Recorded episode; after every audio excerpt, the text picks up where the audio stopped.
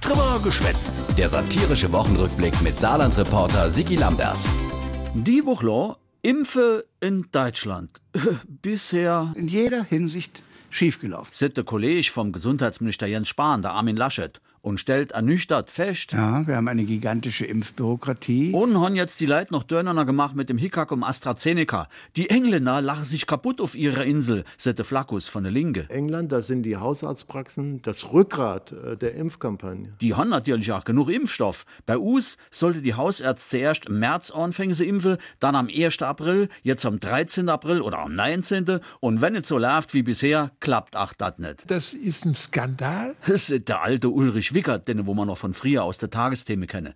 Für der Uli ist vollkommen klar, Was fehlt, ist ein Helmut Schmidt. der wo schon damals gesagt hat, Es waren lauter aufgeregte Hühner und einer musste die Sache in die Hand nehmen. äh, da meldet sich ganz aufgeregt der Schlumpfomat Olaf Scholz. Er wär ein Kerl wie der Helmut Schmidt. Ich sorge dafür, dass die Dinge getan werden, die getan werden müssen. Und überhaupt, Man merkt, es fehlt seit vielen, vielen Jahren ein sozialdemokratischer Kanzler. äh, jetzt wo er so sitzt. Ich will dringend äh, in das Kanzleramt, Hui, und jetzt kommt's erst. und zwar als Kanzler. Gut, dass du das dabei gesagt hast, Olaf.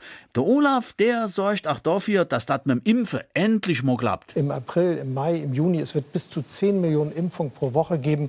Dafür habe ich gesorgt. Hat dafür gesorgt. Toller Hecht. Und wenn es wie immer nicht klappt, ist ganz einfach die Jens Spahn schuld und kriegt man nochmal Sänge.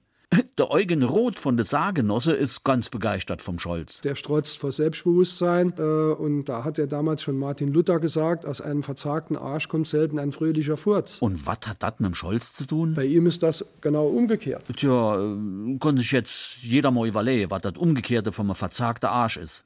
Übrigens, in Sache Impfe hatte Saarland die Wuchler Forschungsgeschichte geschrieben. Da haben im Saarbrücker Impfzentrum drei Impfer einfach mal bei der Zweitimpfung ein anderer Impfstoff ingesetzt wie bei der Erstimpfung.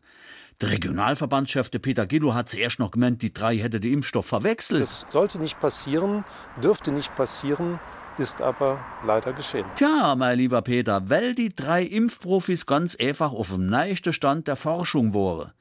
Professor Daniel Grant von der Arzneimittelkommission. Wir wissen jetzt aus ganz neuen tierexperimentellen Untersuchungen, dass wenn man Mäuse mit zwei verschiedenen Impfstoffen gegen Covid schö- äh, impft, sie besser geschützt sind, als wenn man jeweils den gleichen nimmt. Na also, und wenn das bei Mais so ist, dann äh, also in England sitte Professor giftet demnächst eine Studie dazu. Eine weitere Studie dazu wird es jetzt in Russland geben.